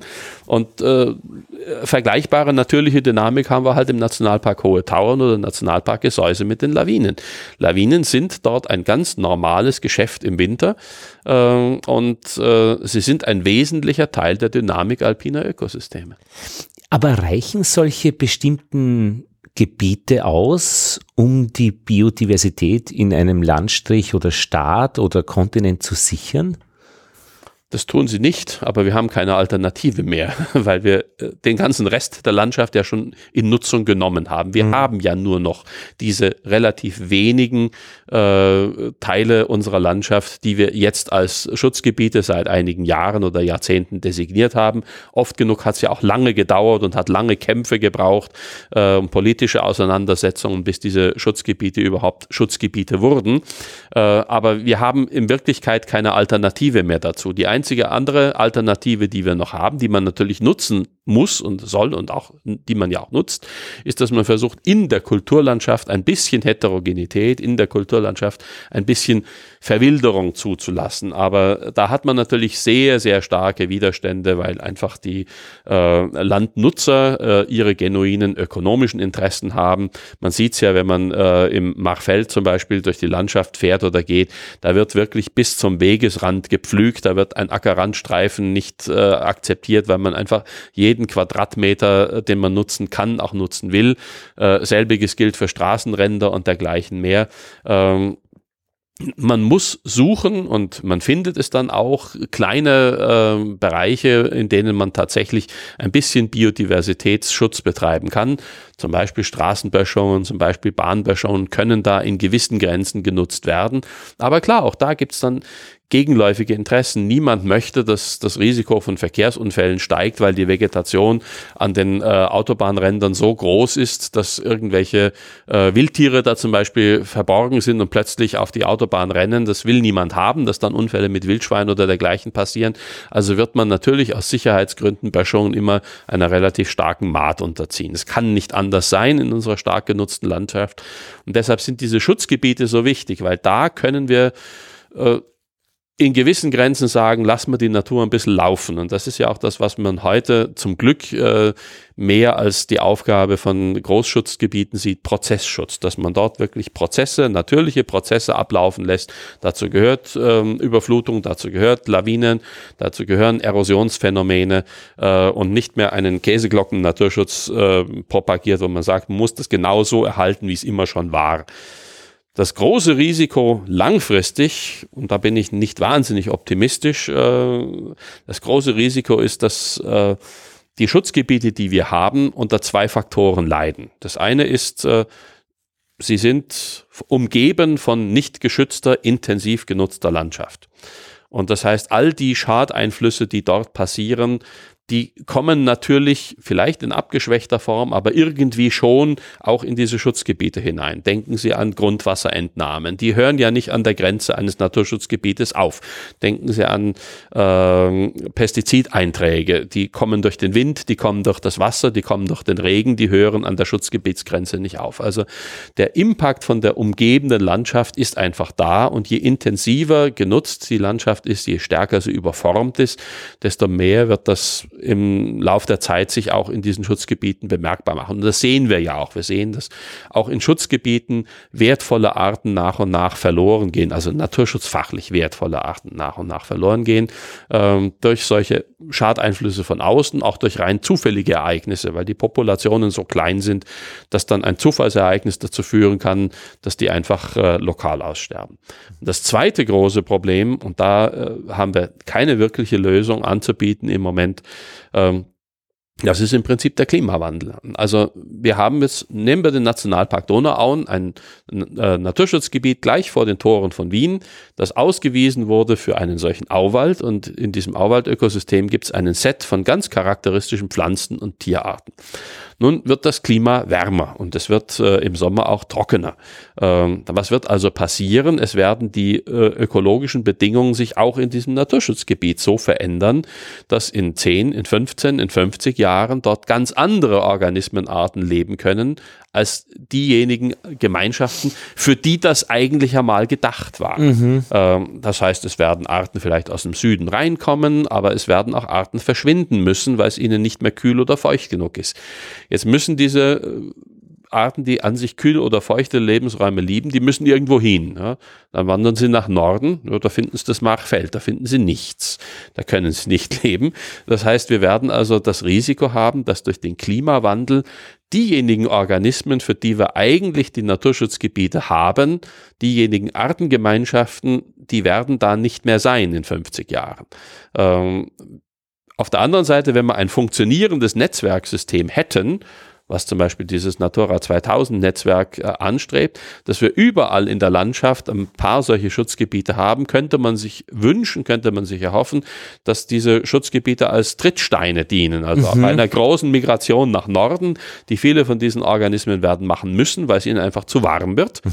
Ähm, äh, als Trittsteine, das heißt, sie sterben nicht aus, weil sie da quasi ins Wasser fallen, sondern sie springen von Stein zu Stein. Sie sterben lokal aus, aber sie sterben regional nicht aus. Also ja, ja. sie könnten zum Beispiel Beispiel im Nationalpark Donauauen verschwinden, aber äh, im Nationalpark Thayertal oder noch ein Stück weiter irgendwo in Tschechien oder in äh, Ostdeutschland könnten diese selben Arten noch einen Lebensraum finden, sodass also im Prinzip, wenn sich diese Organismen äh, dem Klimawandel folgend oder durch den Klimawandel gezwungen nach Norden ausbreiten, dass sie dann woanders äh, ein mhm. Refugium finden. Äh, und umgekehrt äh, Arten, die aus dem Süden zu uns kommen, dann halt ein Refugium finden, wo sie früher früher nicht vorgekommen sind. Das würde aber voraussetzen, dass wir wirklich möglichst viele solche Schutzgebiete, auch durchaus kleine, in der gesamten Kulturlandschaft verteilen. Mhm. Und deshalb sind auch kleine Schutzgebiete, wenn sie halbwegs gut gemanagt werden, wertvoll. Ähm, aber dort, wo man wirklich etwas bewegen kann, das sind in unserer intensiv genutzten Landschaft im Wesentlichen diese wenigen Großschutzgebiete. Und das sind in mhm. Österreich vorrangig die Nationalparks. Es sind natürlich ein paar andere Gebiete auch, die vergleichsweise großflächig sind. Ähm, und das Management ist natürlich in den Nationalparks auch am besten ausgebildet, einfach weil es da von der gesetzgeberischen Lage her, es gibt jeweils ein Nationalparkgesetz, das den einen und anderen dritten eingeführt hat, gibt es bestimmte Vorgaben. Das heißt, da kann man auch drauf pochen und sagen, das müsste ähm, als Governance mindestens machen, weil das ja das, äh, das Um und Auf ist, wenn die Governance nicht stimmt, äh, dann nutzt es mir nichts, dass ich da ein Schild hinstelle und sage, das ist jetzt ein Naturschutzgebiet. Was ist das Management? Was macht man da? Also das ist natürlich in jedem äh, Gebiet vollkommen anders. Aber nehmen wir den Neusiedler See. Im Neusiedler Seegebiet äh, ist ein wichtiger Teil des äh, Nationalparkmanagements, dass es Beweidungsprojekte gibt, um die klassische Pusterlandschaft ein bisschen mhm. zu renaturieren, mhm. die ja eigentlich das Landschaftsbild überhaupt erst generiert hat. Mhm. Also dieses Beweiden als Teil der Kulturlandschaft. Ja, weil äh, ökonomisch macht das ja eigentlich gar keinen Sinn mehr. Ja, ja. Also ökonomisch äh, ist, ist das eigentlich viel zu teuer. Ähm, äh, man kann es natürlich lokal gut vermarkten, es wird auch sehr gut und strategisch gemacht, mhm. äh, aber das bedeutet eben das auch, dass der Nationalpark zum Beispiel, was ganz ungewöhnlich ist, der Nationalpark Neusiedler See Seewinkel ist tatsächlich auch ein agrarischer Betrieb, mhm. weil sonst hätte er gar nicht das Recht, Vieh zu halten mhm. und zu vermarkten. Das ist mhm. also eine Besonderheit. Ähm, dort ist also ein Weidemanagement notwendig. Im Seebereich selber oder im Schilfgürtel ist natürlich was ganz anderes notwendig. Da ist eigentlich das wesentliche Management, dass man darauf achtet, dass da niemand reingeht und die äh, Brutvögel stört und dass man in äh, den Winterphasen äh, dort, wo es äh, sinnvoll und verträglich ist, äh, eine, eine Nutzung des Schilfs für ähm, Bauzwecke, also mhm. als, äh, als, Dachbedeckung und dergleichen. Mhm. Mhm. das ist also ja. ein, ein dortiges Management. Logischerweise schaut das Management im Nationalpark Hohe Tauern völlig anders aus. Dort geht es im Wesentlichen auch um Beweidung, also zum Beispiel um die Frage, wie gehe ich mit den Almregionen um, die es dort aus historischen Gründen ja gibt und die immer genutzt wurden oder seit Jahrtausenden zumindest genutzt wurden. Und da ist eben dann die Landnutzung äh, so zu steuern, dass man eine vernünftige, ein, eine vernünftige Intensität dieser Beweidung äh, hinbringt und ansonsten zum Beispiel, außer dort, wo es aus Sicherheitsgründen nicht geht, den Wald einfach Wald sein lässt, was dann eben bedeutet, dass da die Bäume auch einmal umfallen und dann halt nur in der Nähe von Wegen oder Straßen wird man das auch wieder nicht tolerieren können. Und so schaut das Nationalparkmanagement dann in jeder dieser Regionen anders aus und muss auch jedes Mal neu angepasst, neu überdacht werden. Äh, und neu bedeutet wirklich zum Teil Jahr für Jahr. Mhm. Ich bleibe nochmal beim Beispiel äh, Seewinkel, Neusiedler See. Äh, ein wichtiges Schutzgut dort sind ja die wiesenbrütenden Vögel. Äh, das ist einer der Gründe, weshalb man überhaupt angefangen hat, dort ein Naturschutzgebiet jenseits ja, ja. des reinen Sees und äh, Schilfgürtels auszuweisen. Und da muss man zum Beispiel ganz genau definieren, ab wann darf die Beweidung stattfinden, ab wann darf die Maat stattfinden, damit diese Vögel, was in jedem Jahr ein bisschen anders ist, weil im einen Jahr kommen sie ein paar Tage früher, im anderen Jahr kommen sie ein paar Tage später aus dem Winterquartier, äh, dass sie ihren Bruterfolg erreichen können. Also das ist zum Beispiel wirklich Arbeit. Da muss jedes Jahr neu ausgehandelt werden mit mhm. den Landnutzern, mit den Landbesitzern, mit den Bauern, die dort mähen, mit den Bauern, die dort Vieh haben. Äh, wann dürft ihr auf die Flächen gehen und bis wann lasst ihr bitte diese Flächen in Ruhe? Beobachtungen, Zählungen. Das muss alles geschehen mhm. und das muss koordiniert werden und das kostet eben auch Geld. Mhm. Äh, das darf man eben auch nicht verkennen. Alle diese Nationalparks haben Personal und dieses Personal muss bezahlt werden. Mhm. aber das bringt dafür natürlich auch für die Allgemeinheit, für die Gesellschaft als Ganzes eine wichtige Dienstleistung. Ohne diese Dienstleistung, mhm. da können wir uns ganz sicher sein, würde es diese Gebiete so nimmer geben. Die wären längst weg. Naja, und das ist dann schon sehr politisch, denn ich meine, ich, ich habe ein Gehalt, ich verdiene genug Geld, es geht uns ausreichend gut und ich kriege jetzt einen extra Familien Bonus für 1500 Euro schmeißt man mir in den Rachen, die könnte man ja auch verwenden, um äh, im Nationalpark ein besseres Management zu das ermöglichen. sind zweifellos politische Entscheidungen, die der Gesetzgeber treffen darf und treffen ja, muss ja. und die natürlich auch in die äh, in das Pouvoir des Nationalrats beziehungsweise beim Naturschutz teilweise in das Pouvoir der Landtage gehören, weil mhm. Naturschutzrecht ist ja in Österreich Landesrecht. Ähm, und das sind natürlich Entscheidungen, die äh, dort getroffen werden müssen, die die Öffentlichkeit insgesamt durch Willensbildung, durch äh, Bekundung ihres Willens beeinflussen kann.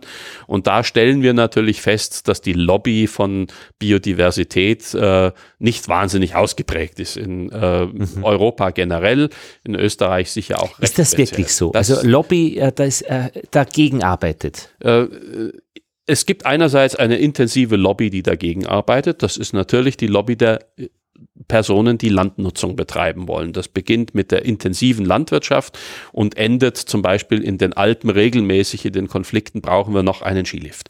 Äh, mhm. Das ist ja nichts anderes. Ja, Interessens. Ja, ja, klar, okay. Ja, mhm. äh, und äh, das ist auch vollkommen äh, einzusehen und natürlich, dass es diese mhm. Interessenkonflikte das gibt.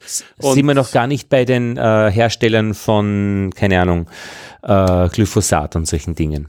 Die spielen da, glaube ich, eine viel geringere Rolle, was den akut, akuten Naturschutz anbelangt. Äh, mhm. Äh, weil Glyphosat wird nicht in Naturschutzgebiete mhm. ausgebracht, mhm. sondern das wird auf mhm. Ackerflächen ausgebracht. Äh, Aber äh, ich meine, äh, man fragt ja dann immer wieder auch, was hat die EU jemals für uns getan? Ich finde, da ist die EU schon ganz gut mit diesen Rahmenschutzlinien, mit Natura 2000 Gebieten. Also das ist, das hat man schon beobachtet, dass hier wirklich hier Pläne also, sind. Also gerade im Naturschutz muss man sagen, ist je weiter weg äh, die äh, zuständige Gesetzlichkeit ist, desto weniger leicht ist sie von den lokalen Lobbys zu beeinflussen.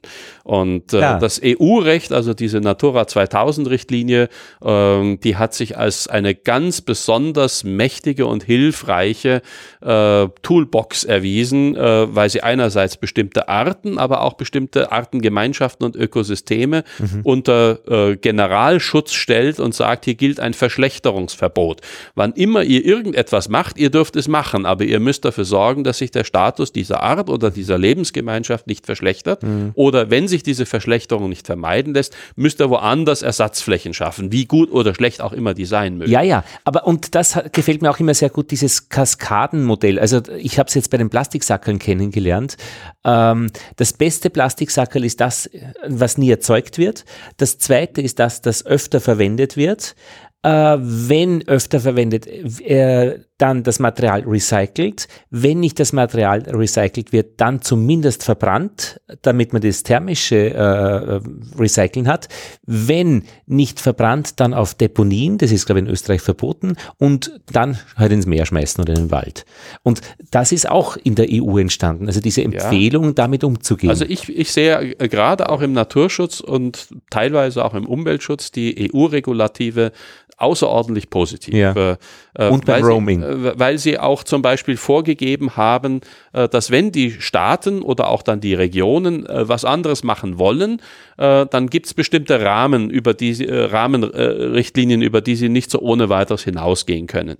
Ähm, und das hat tatsächlich in vielen Fällen dazu beigetragen, dass Lebensräume oder auch Arten unter Schutz gestellt wurden, wo es sinnvoll ist. Mhm aber auch dort hat die EU-Bürokratie, das muss man leider sagen, zum Teil übers Ziel hinausgeschossen und äh, an Schmarren produziert. Ich nenne Ihnen ein Beispiel ganz plakativ. Es gibt da einen sehr hübschen bunten Schmetterling, äh, der kommt in äh, Zypern äh, und auf einigen äh, griechischen Inseln in großen äh, Zahlen vor, weil er sich da im Sommer, wenn es draußen wahnsinnig heiß und trocken ist, in so ein paar feuchten Tälern aggregiert. Der Schmetterling hört auf den hübschen Namen spanische Fahne oder auch russischer Bär. Es ist ein tagaktiver Nachtfalter, der knallbunt bunt ist und wirklich schön ausschaut.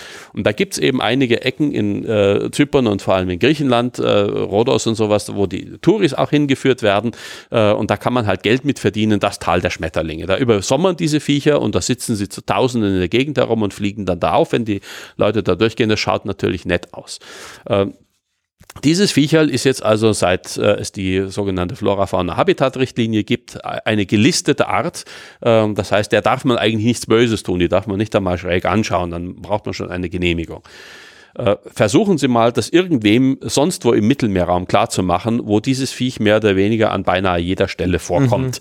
Mhm. Ähm, also äh, das ist ein klassischer Fall, wo ein regionales oder nationales Interesse bestanden hat. Dann hat man diese Art halt auf Drängen äh, von Griechenland und Zypern auf diese, auf diese Liste gesetzt und die ist eigentlich aus wissenschaftlichen Gründen ist das nicht vertretbar.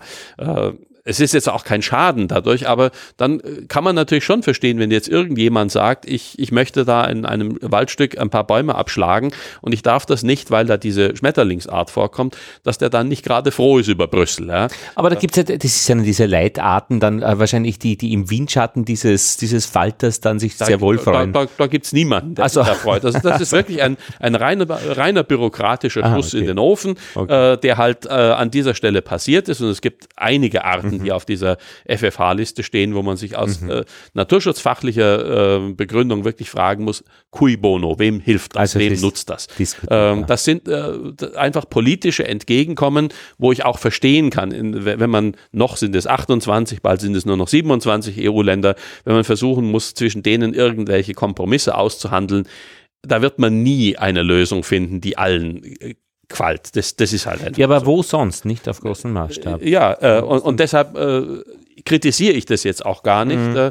Äh, ich stelle es nur fest, auch da das. passieren mhm. eben äh, solche Überregulierungen, über die sich dann anderswo, Gurkenkrümmung oder äh, Bräunungsgrad von Pommes frites oder dergleichen, die Menschen zu Recht ein bisschen ärgern, wo sie sich fragen, muss das alles Brüssel regulieren? Aber im Großen und Ganzen beim Naturschutz muss man wirklich sagen, sind die EU-Regulative sehr, sehr wertvoll, weil sie so weit weg sind von der lokalen Einflussnahme, dass eben auch diese lokalen Befindlichkeiten, die manchmal auch wirklich zu äh, überschießender Naturnutzung geführt haben, dass die leichter auszubremsen sind. Herr Fiedler, vielen Dank für Ihren Einblick, den Sie uns gegeben haben mit Ihrem Bitte Wissen. gerne, auch wenn es jetzt relativ wenig um die Biene an sich gegangen ist, aber Ach. das ist mir eh ganz recht, weil ich ja nicht wirklich ein Bienenexperte bin, sondern eigentlich mehr ein genereller Insektenökologe. Und Insektenökologe und äh, Sie haben studiert Biologie? Ich habe Sie studiert, kommen aus dem bayerischen Raum, äh, Bayern oder Franken? Ich, äh, ich habe studiert in Frankfurt. Äh, ich in habe Frankfurt. Äh, während meines Studiums schon äh, mich intensiv für äh, Evolutionsbiologie hauptsächlich von Insekten interessiert, habe dann über Evolutionsbiologie von mutualistischen Interaktionen, also Interaktionen, von denen beide Parteien profitieren können, meine Diplom- und meine Doktorarbeit gemacht. Da ging es um Symbiosen zwischen Ameisen und Schmetterlingslarven und äh, bin jetzt aber seit den letzten ungefähr 20 Jahren äh, verstärkt im Bereich Biodiversität von ganzen artenreichen Insekten-Communities unterwegs. Da geht es um tropenökologische Fragen genauso wie um äh, Artengemeinschaften hier in, in Mitteleuropa. Hauptzielgruppe dabei sind aus persönlichem Interesse, aber auch weil sie gut zu bearbeiten gehen, Tag- und Nachtaktive Schmetterlinge, weil man sie äh, gut kennt und weil man eine äh, hohe Artenvielfalt hat und weil man da auch eine direkte Bindung an die Vegetation hat, weil diese Tiere mhm. eben ähnlich wie die Bienen, aber in anderer Weise von den Pflanzen direkt abhängen. Entweder weil die Larven an den Pflanzen fressen oder weil die äh, Imagines, die ausgewachsenen Schmetterlinge, an den Blüten saugen. Und gerade diese gegenseitigen Abhängigkeiten und diese Steuerung von solchen Artengemeinschaften äh, über einerseits die Zusammensetzung der Vegetation, aber eben auch das, was äh, sonst in so einem Lebensraum passiert, Landnutzung oder eben Überflutungsereignisse oder äh, Temperaturen oder dergleichen mehr, diese Steuermechanismen, das interessiert mich, äh, weil ich gerne wissen möchte, welche Faktoren sind es, die diese Artenzusammensetzung bewirken. Warum gibt es genau diese Arten da und andere Arten dort? Und wie ändert sich so etwas, wenn wir Landnutzung machen, wenn wir Umweltgradienten betrachten? Was natürlich jetzt langfristig auch in Richtung Klimawandel geht, wobei der Klimawandel kein äh, besonderes Forschungsgebiet von mir ist, sondern ich da eher äh, mich mit regionalen äh, Artengemeinschaften auseinandersetze und nicht so sehr diese kontinentweiten Verschiebungen betrachte. Und jetzt muss ich noch eine Frage stellen oder eine Hypothese mit Ihnen klären. Wenn die Leute sagen, sie bemerken, dass weniger Insekten an ihren Autofenstern kleben, kann das nicht sein, weil einfach auch in der Aerodynamik bei den Autoerzeugern gelernt wurde und man jetzt einfach weiß, wie man die Auto formen muss, dass die drüber gleiten und nicht dagegen knallen? Also bei den Autoscheiben mag das eine gewisse Rolle spielen, aber es ist vollkommen außer Zweifel und es gibt ja inzwischen eine zunehmende Zahl von Studien, die das auch zeigen, ausgehend von der Studie zum Insektensterben vor eineinhalb Jahren in Krefeld, wo, wo das Ganze seinen, seinen Ausgang genommen hat.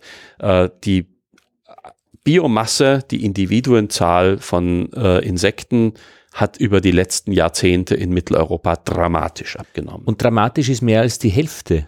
Äh, in dieser Studie hat sich herausgestellt, es ist über 80 Prozent. Ja, aber äh, merkt man das nicht dann überall schon? Das merkt man auch überall schon. Äh, wenn Sie so alt sind wie ich, also alt genug, um zu wissen, wie zum Beispiel in den 1970er Jahren Artengemeinschaften, sagen wir von Tagfaltern auf irgendeiner nicht zu intensiv bewirtschafteten Wiese waren und wie die das heute sind, dann stellen Sie einfach fest, dass insgesamt weniger Tiere da zu sehen sind. Und das lässt sich eben äh, in einer Reihe von, von Datensätzen zeigen. Ich hatte gerade vor kurzem äh, eine, äh, einen Forschungsantrag für eine ausländische ähm, äh, Forschungsförderorganisation zu begutachten. Die wollen jetzt zum Beispiel historische Sammlungsdaten äh, heranziehen, möglichst über das ganze 20. Jahrhundert, vielleicht sogar bis ins 19. Jahrhundert hinein, also wirklich in die naturhistorischen Museen und sowas gehen und schauen, äh, ob man nicht durch die große Vielzahl von Belegen, die da sind, auch äh, nachvollziehen kann, was die Krefelder ja nur in einem relativ kleinen Raum in Nordwestdeutschland gezeigt haben, dass es diese Abnahme der Individuenzahlen gibt.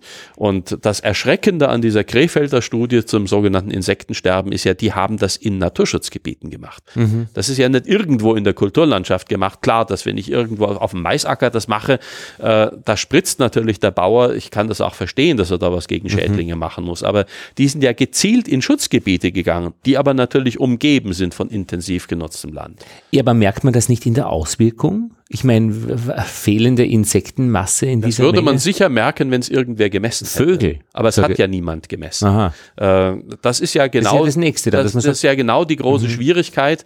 Ähm, schon diese Krefelder Studie, die da viel Furore gemacht hat, hat ja methodisch gewisse Schwächen. Und eine dieser Schwächen ist, dass es eben nicht eine Zeitreihe über 30 oder 40 Jahre an ein und demselben mhm. Ort ist. Solche Zeitreihen gibt es in der Tat fast keine, sondern dass die über 30 Jahre an unterschiedlichen Naturschutz Forschungsgebieten immer mal wieder mit derselben standardisierten Methode gesammelt haben und dann festgestellt haben, es ist immer weniger drin in diesen Fallen. Äh, die Studie ist ansonsten methodisch sehr gut gemacht, aber was wir eben sehr, sehr wenig haben, sind wirklich Fallstudien an einzelnen mhm. Standorten. Wir sind daran gewöhnt, dass es Wetterstationen gibt. Wir ja, erwarten, ja. dass es eine Wetterstation gibt, die ist immer da und die misst jeden Tag unsere Witterungsbedingungen und dann können wir eben zum Beispiel nachvollziehen, die Niederschlagsmengen nehmen ab oder zu, die Temperatur steigt oder was was auch immer. Wir werden so etwas zwingend auch im Bereich Biodiversität benötigen. Wir brauchen solche Monitoring-Standorte. Äh, zumindest in einer begrenzten Anzahl von Replikaten, äh, weil wir ansonsten die Daten gar nicht haben, um festzustellen, um wie viel geht denn da was zurück. Vollkommen richtig ist Ihre Bemerkung. Ja, das wird sicher eine Rolle gespielt haben beim äh, Rückgang von vielen Vogelarten, den wir gut kennen. Äh, die Brutvogelatlanten etwa von BirdLife hier in Österreich zeigen für die aller, allermeisten Vogelarten eine Richtung. Die geht nach unten. Mhm. Äh, und zwar seit Jahrzehnten, seit den 1960er Jahren, seit es mehr oder weniger brauchbare solche Brutvogelerhebungen mit einer gewissen Regelmäßigkeit gibt.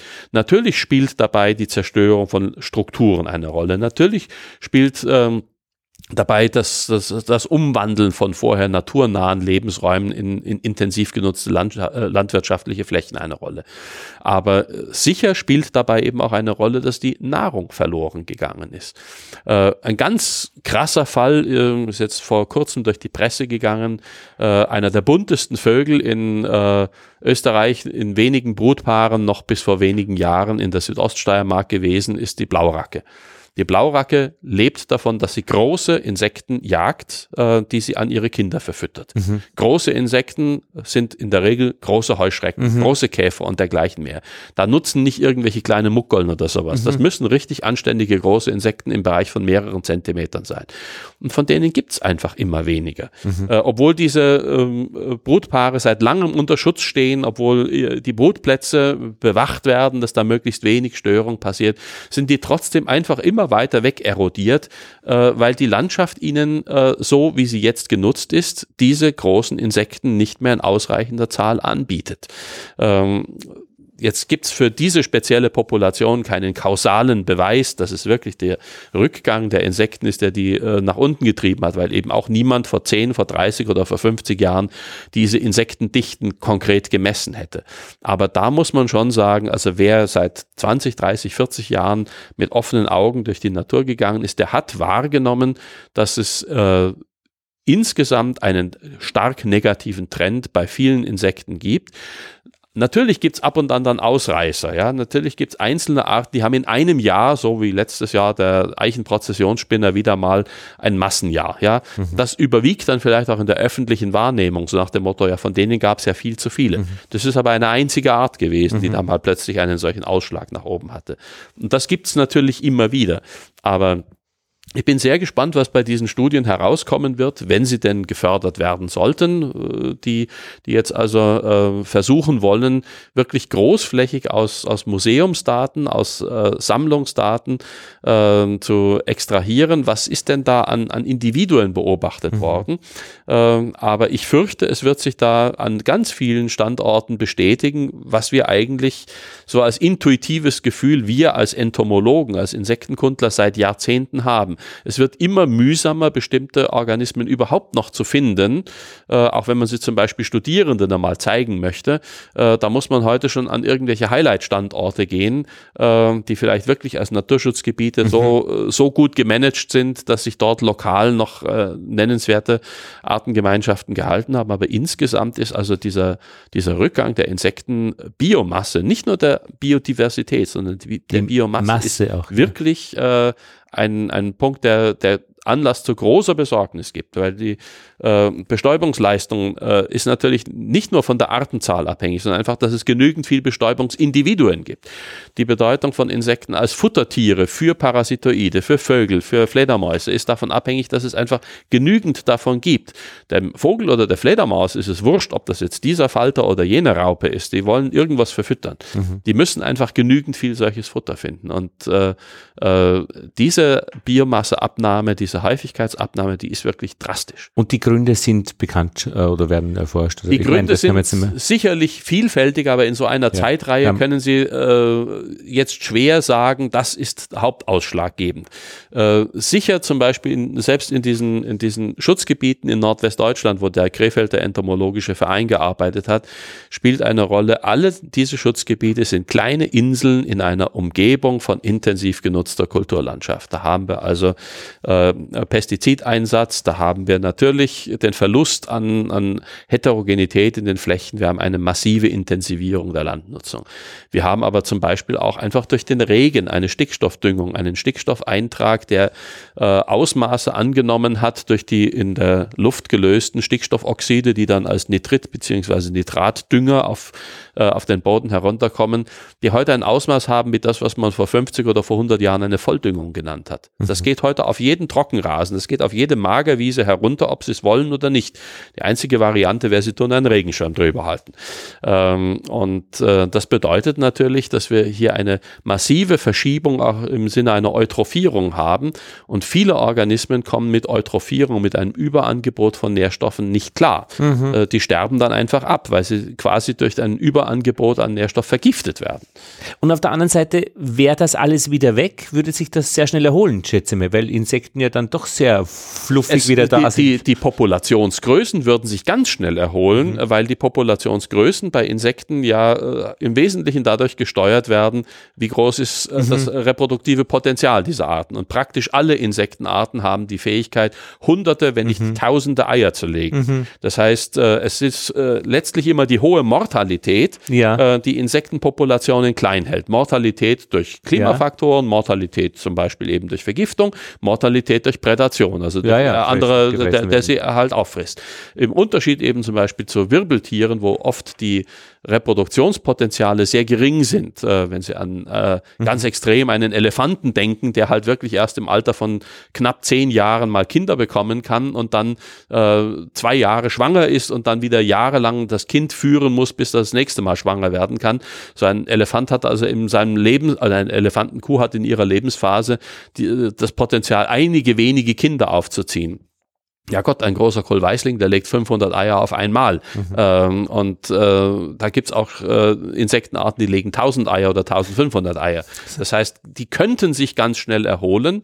Ähm, nicht mehr alle Arten, weil manche Arten Ja, sind ja. einfach weg. Aber so gesehen eigentlich lohnend, dass sich ähm, äh, Änderungen auch zum Besseren wiederum auszahlen. Ja, sicher. Und das wäre auch Das ein Bereich, schön. wo, wo eben auch äh, der, der private äh, Mensch im Garten was machen kann. Einfach dort, wo man selber steuern kann, auf unnötigen Pestizideinsatz verzichten. Dort, wo man selber steuern kann, ein bisschen Unordnung zulassen, äh, ein bisschen Verwilderung zulassen, Heterogenität zulassen, dann kommen äh, diejenigen, nicht die spezialisierten Arten, die gibt's im urbanen Bereich seltener, aber es kommen diverse Arten, die halt aus dem regionalen Artenpool vorkommen könnten, kommen dann wieder dahin und siedeln sich an und tragen dann zum Beispiel eben dazu bei, dass es wieder eine gewisse Anzahl von Bienenindividuen oder Fliegenindividuen oder Schmetterlingsindividuen gibt.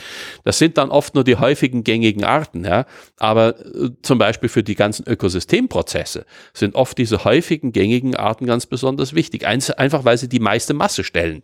Also sie sind die meisten, äh, die Bestäubung machen. Die häufigen Bestäuber machen den Großteil der Bestäubungsleistung, zum Beispiel die Honigbiene. Die häufigen Pflanzenfresser machen den Großteil des Pflanzenfressens. Die häufigen äh, Dekompostierer sind diejenigen, die das meiste Verlaub umsetzen. Na gut, dann hätten wir die wenigstens noch oder wieder. Also da kann man schon auch was machen. Ja, Konrad Fiedler, danke für das Gespräch. ja bitte gerne.